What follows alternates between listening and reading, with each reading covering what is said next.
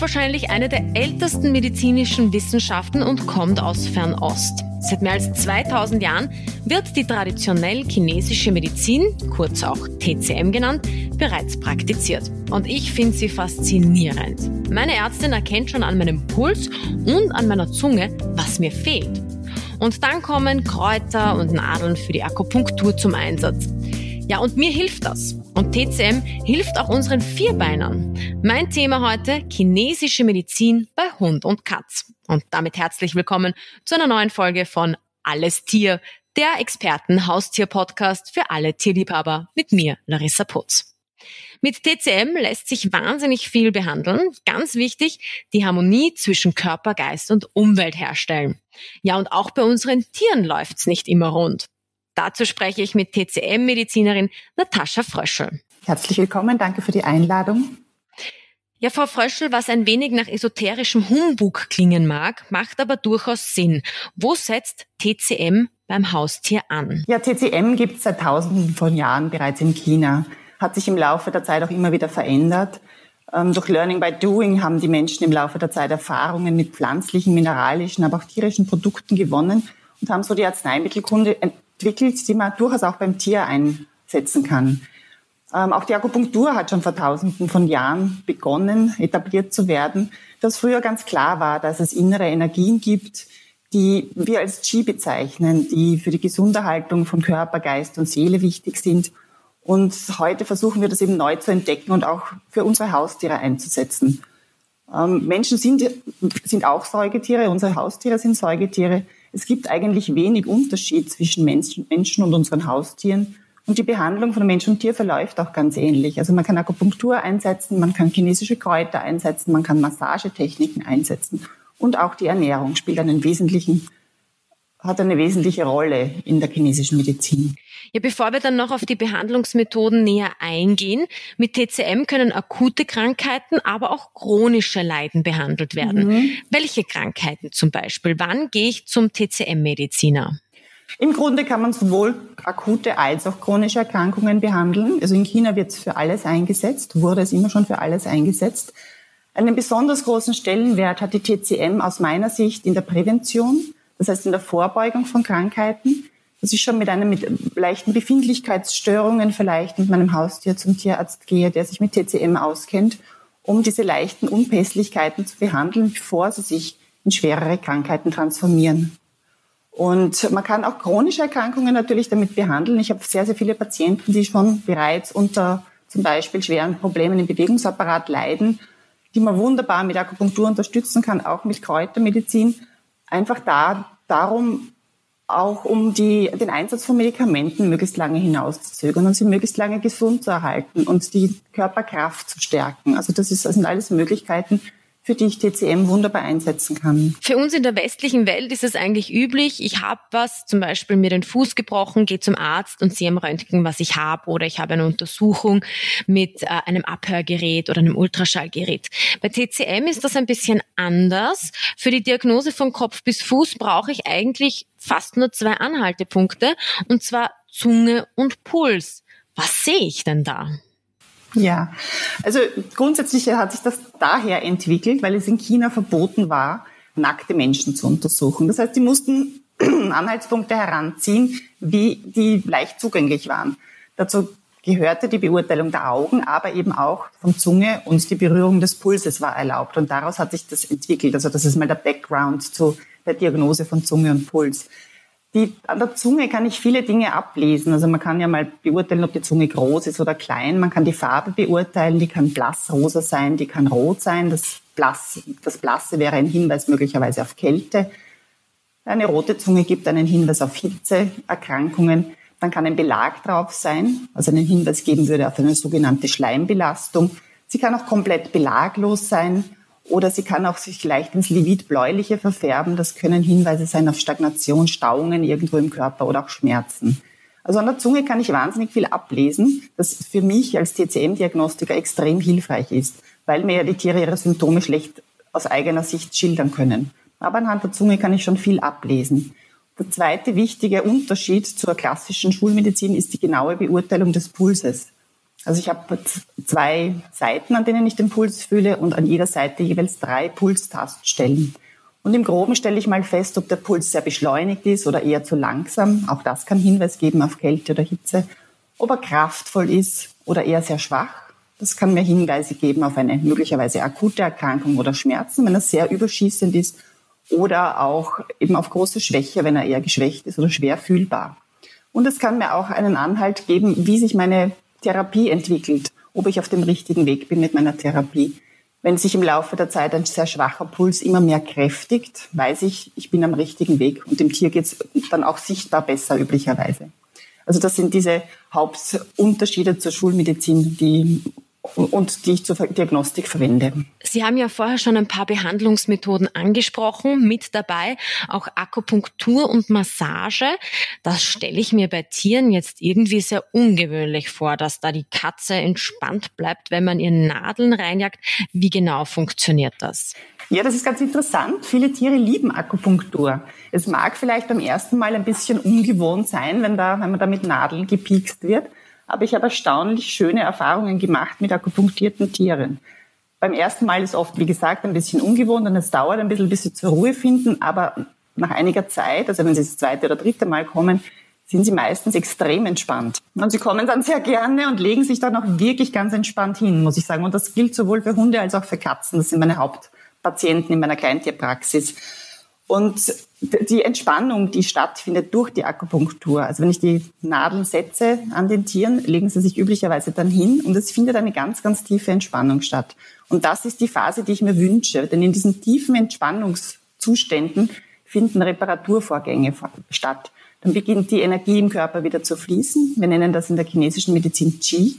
Also der Energiefluss im Körper findet statt und Regenerations- und Reparaturvorgänge können einsetzen. Ja, Im Grunde ist die Akupunktur eine Regulationsmedizin. Ich arbeite mit der Energie, die da ist und ich versuche sie gleichmäßig im Körper zu verteilen. Ich ziehe sie dorthin, wo zu wenig fließt und nehme sie dort weg, wo es überschießend ist oder wo Schmerzen bestehen. Und das kriegen die Tiere total schnell mit und reagieren sehr, sehr gut. Sogar Katzen. Also ich liebe es, Katzen zu akupunktieren, weil die so feinfühlige Wesen sind und ganz, ganz schnell auf ganz feine Impulse reagieren. Und die lassen sich das erstaunlicherweise sehr, sehr gut gefallen, tolerieren es extrem gut und kommen gerne wieder, zumindest berichten das die Besitzer. Ja, vielleicht bringe ich Ihnen dann mal meine Hühner vorbei, wenn die wieder vinarisch gackern. Vielleicht legen die ja dann ganz entspannt auch noch bessere Eier. Äh, wir haben aber auch die Ernährung und damit kommen wir quasi zur inneren Therapie und den Kräutern. Was gibt's da alles? Ja, also beginnen wir vielleicht bei der Ernährung, denn wir wissen alle, wir sind, was wir essen. Also das Sprichwort, du bist, was du isst, das gilt für uns als Menschen, das gilt natürlich genauso für unsere Haustiere. Das heißt, die Basis unseres Körpers, wir bauen unseren Körper aus den Bausteinen der Ernährung auf. Und dadurch ist die Grundlage der Ernährung extrem wichtig. Das heißt, ich versuche eben möglichst wertvolle Zutaten zu verwenden und nicht irgendein Junkfood zu füttern, das es natürlich auch am Hunde- und Katzensektor gibt oder überhaupt am Tiersektor, sondern möglichst hochwertige Ausgangssubstanzen. Und dann kann ich durch die Ernährung auch zum Beispiel steuern, ob ich einem Tier mehr Wärme zuführen möchte oder ob ich es etwas abkühlen möchte. Sehr viele Emotionen werden in der chinesischen Medizin als Hitzeerkrankung bezeichnet. Das heißt, wenn ich ein aggressives Tier habe oder einer, der sehr viele andere Hitzesymptome hat, wie zum Beispiel extremen Juckreiz an der Haut, jetzt im Frühling zum Beispiel, werde ich versuchen, nicht so viel erwärmende Nahrungsmittel zu nehmen, wie zum Beispiel Lammfleisch gilt als heiß oder wärmend oder auch Hühnerfleisch gilt als erwärmend. Da werde ich versuchen, die Tiere eher abzukühlen, indem ich insgesamt vielleicht etwas weniger Fleisch füttere oder Fleischsorten verwende, die eher kühlend wirken. So kann ich mir das mit der Ernährung in etwa vorstellen. Also die Kräutertherapie heißt eigentlich nur Kräutertherapie, besteht aber eigentlich aus vielen Komponenten. Es, ist, es gibt pflanzliche Substanzen, die eingesetzt werden, die machen sicher den Hauptteil der sogenannten Kräutertherapie aus. Dann gibt es aber auch mineralische Substanzen, die man verwenden kann. Ich möchte ich gerne als Beispiel den Bernstein verwenden. Ja, das klingt ein bisschen schräg für uns vielleicht, aber Bernstein hat zum Beispiel stark geistberuhigende Eigenschaften und das kann man wirklich in zermahlener Form in eine Kräutermischung hineingeben. Aber es werden auch tierische Substanzen zum Teil verwendet. Ein Beispiel, das ich gerne erzähle, ist der Regenwurm. Der getrocknete Regenwurm findet in vielen Rezepturen seinen Platz, die die, da, die dafür da sind, um den Bewegungsapparat zu verbessern. Also wenn es Schmerzen im Bewegungsapparat gibt, geht man davon aus, es gibt Meridiane blockiert, mit Feuchtigkeit zum Beispiel. Und der Regenwurm, auch in getrockneter Form, der wandert sozusagen durch die Meridiane und macht sie wieder durchgängig. Aber das sind immer nur so Einzelkomponenten. Eine ganze Kräuterrezeptur wird immer sehr individuell zusammengestellt und wird für jedes Tier und jede Problematik einzeln angefertigt und besteht immer aus verschiedensten pflanzlichen, tierischen, mineralischen Substanzen, wobei wir hier im Westen vor allem Kräuter einsetzen. Ich möchte auch gleich dazu sagen, dass wir niemals Kräuter verwenden, die unter Artenschutz stehen. Ja, also es sind immer Kräuter, die, die breitflächig angebaut werden können und die sind auch alle ganz streng kontrolliert hier bei uns im Westen. Das heißt, die werden ähm, gewissen Schadstofftests unterzogen und man schaut auch, dass da nicht so viele Pflanzenschutzmittel und Schwermetallbelastungen oder gar irgendwelche radioaktiven Belastungen da sind. Also da kann man sich als Tierbesitzer auch sicher sein, dass man da gute, hochwertige Arzneimittel bekommt. Ja, das macht natürlich auch durchaus Sinn, weil sonst würden ja andere Opfer gebracht werden und dann würde sich ja diese Medizin ad absurdum führen. Viele kennen aber vielleicht auch die Komponenten, die in der TCM eine Rolle spielen, nämlich Wasser, Holz, Feuer, Erde, Metall. Wie kann ich mit diesen arbeiten und woher weiß ich, dass meine Katze zum Beispiel ein Wassertyp ist? Ja, also Wasser steht für die Jahreszeit Winter, hat mit Kälte zu tun, hat mit Niere und Blase zu tun. Auch die, Knoch die Knochen, die Zähne, das Gehör gehören zu diesem, man nennt das auch Funktionskreis oder zu diesem Element. Und im Prinzip sind, gehören zum Funktionskreis Niere oder Wasserelement all die Dinge, die bei uns im Alter nachlassen. Ja, also kann man sich relativ leicht vorstellen. Also wenn man sich alte Menschen vorstellt, wo die Zähne nachlassen, Gehör, das Haarwachstum nicht mehr so toll ist und man eher mit gebeugtem Rücken geht oder vielleicht Schmerzen, Bewegungsapparat hat, das würde zum, zum Wasserelement gehören. Und in, man hat eine sogenannte angeborene Nierenenergie, das, man nennt das auch Jing oder Essenz, mit der kommen wir alle auf die Welt. Und abhängig davon, wie groß dieses Jing ist oder wie stark dieses Jing ist, ich vergleiche es gern mit einer Kerze. Es kommen manche Leute mit einer dicken, fetten Lebenskerze auf die Welt oder auch manche Tiere und andere kommen nur mit einem Teelicht auf die Welt. Das gibt die Grundlage unserer Konstitution vor. Aber wie wir haushalten mit dem Wachs sozusagen, wie schnell diese Kerze runterbrennt, das kann man dadurch beeinflussen, indem man möglichst einen möglichst gesunden Lebensstil pflegt. Das gilt eben für unsere Tiere genauso. Also wenn ich das, wenn ich sehr, mich sehr verausgabe, brauche ich viel von meiner Lebensenergie. Wenn ich eher gut damit haushalte und sparsam umgehe und es durch Ernährung und auch andere mm, Methoden wie zum Beispiel Akupunktur oder Kräutertherapie oder bei, bei den Menschen auch Qigong oder Tai Chi verbessere oder besser haushalte damit, dann kann ich ein sehr langes Leben führen, auch wenn ich quasi mit einem Teelicht geboren bin. Und so geht's, ist das bei unseren Tieren genauso. Natürlich, du bist, was du isst, aber da gibt's ja noch andere Einflussfaktoren. Lebensumstände, soziales Umfeld, Ernährung, welches Wetter wirkt auf welche Beschwerden. Ähm, können Sie da was feststellen? Ja, absolut. Also es gibt ganz, ganz viele Einflussfaktoren wie Stress zum Beispiel der nicht nur uns Menschen trifft, sondern auch die Tiere. Tiere nehmen extrem viel auf, auch von ihren Besitzern. Ähm, dann gibt es natürlich Witterungseinflüsse, die für uns alle eine Rolle spielen. Ja, also es gibt fünf Witterungseinflüsse in der chinesischen Medizin, die man zuordnen kann. Also es gibt Wind, Feuchtigkeit, Kälte, Hitze und Trockenheit. Und auch die können in unterschiedlichem Maße unsere Tiere stören. Und wenn ich die Besitzer frage, leidet ihr Tier zum Beispiel mehr, wenn es feucht ist oder mehr, wenn es sehr kalt ist, dann wissen das die Besitzer meistens sehr genau. Und diese thermischen Einflussfaktoren kann ich zum Beispiel auch mit chinesischen Kräutern abrufen.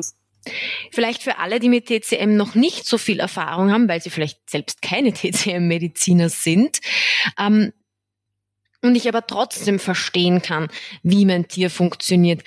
Was können denn gestörte Energieflüsse für Erscheinungen hervorrufen und wo kann TCM helfen? Na, Im Prinzip ist alles an Krankheit ein gestörter Energiefluss. Ja, also Qi ist die Hauptenergie in unserem Körper. Und sobald der Energiefluss gestört ist, kommt es zur Erkrankung.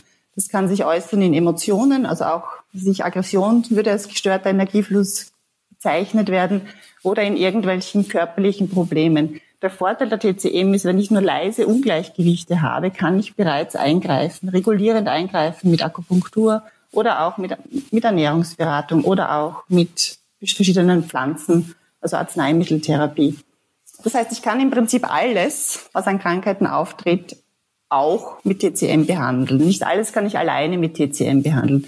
Ich würde zum Beispiel bei einer akuten Erkrankung, ich, ich nenne jetzt als Beispiel, eine Katze kommt mit einem Katzenschnupfen, hat ganz eitrige, verklebte Augen, tut sich schwer, mit dem Atmen, hat eine verstopfte Nase und überall kommt gelber Eiter raus, der würde ich ein Antibiotikum geben. Da würde ich also nicht lang herumtun mit chinesischen Kräutern, weil es auch wirklich schwierig ist, der Katze das dann einzugeben. Aber bei akuteren Erkrankungen oder eben leisen Ungleichgewichten, leisen Störungen, steht mal schwer, der Hund steht mal schwerer auf. Da kann ich gut mit Akupunktur unterstützen, ohne dass ich gleich ein Medikament geben muss, ein schulmedizinisches Medikament, das möglicherweise Nebenwirkungen hat.